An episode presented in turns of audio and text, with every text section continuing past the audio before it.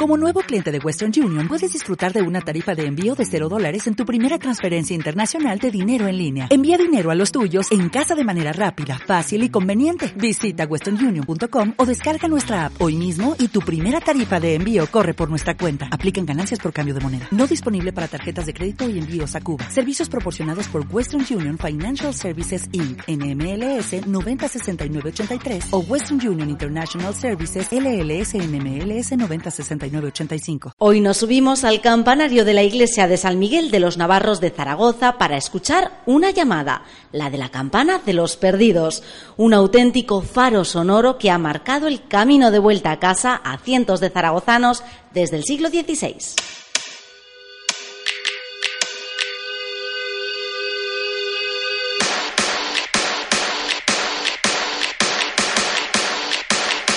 Tiene seis siglos de historia, un nombre romántico y un uso que fue en su día muy práctico, casi imprescindible, sobre todo en invierno.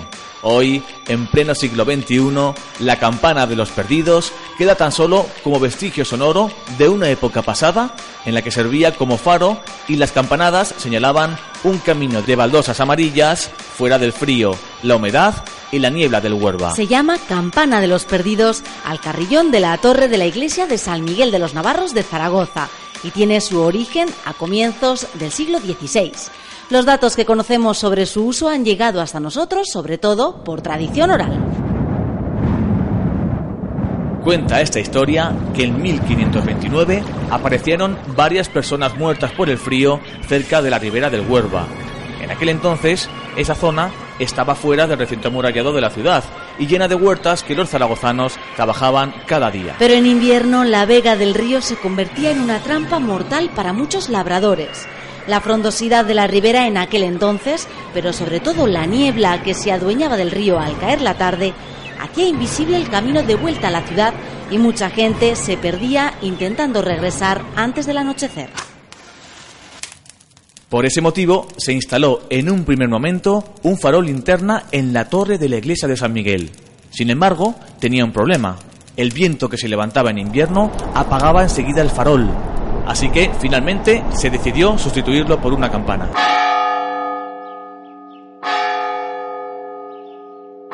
Se determinó que tocara 33 campanadas cada media hora desde el crepúsculo hasta las 12 de la noche y así marcase con sus rítmicos toques el camino de vuelta a la ciudad. Para ello, un campanero debía permanecer en lo alto de la torre hasta medianoche. Le construyeron una vivienda junto a la campana para que no tuviera que subir y bajar cada media hora. A partir de 1725 se decidió que la campana tocara únicamente de hora en hora, ya que la zona de la ribera del Huerva se había despejado bastante de árboles y de vegetación. Durante los sitios de Zaragoza, la campana de los perdidos dejó de sonar le relevó la campana de la Torre Nueva. En su caso, tocaba no para que los perdidos volviesen a casa, sino como vigía, para avisar a los zaragozanos de los movimientos del ejército francés.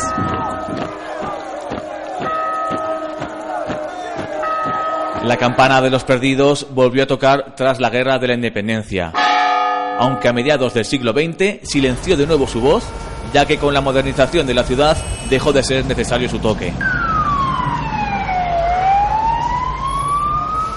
Se retomaría años después y en la actualidad continúa como curiosidad histórica y por tradición, aunque solo podemos escucharla una vez al día, a las 10 de la noche.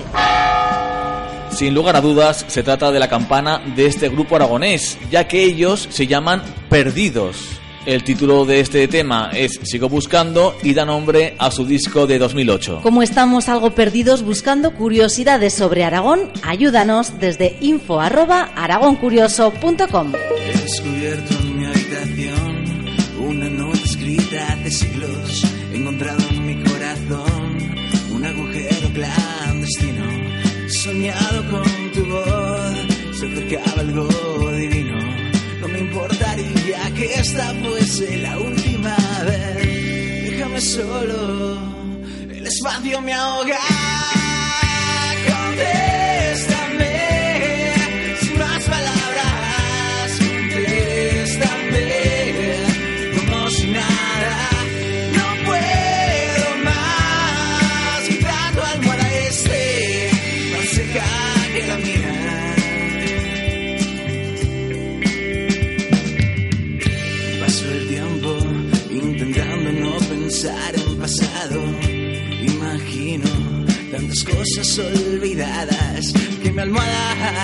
Se resiente de ser agua. Cada vez que doy un paso, mi cabeza me va dando guerra, aunque no lo entienda. Quizá mañana llegue la calma.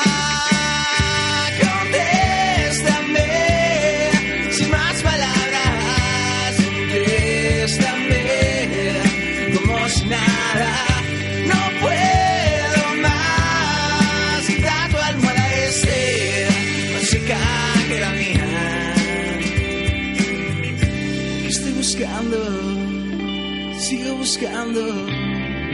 Las huellas que se borraron un día de lluvia, en un día de lluvia, en la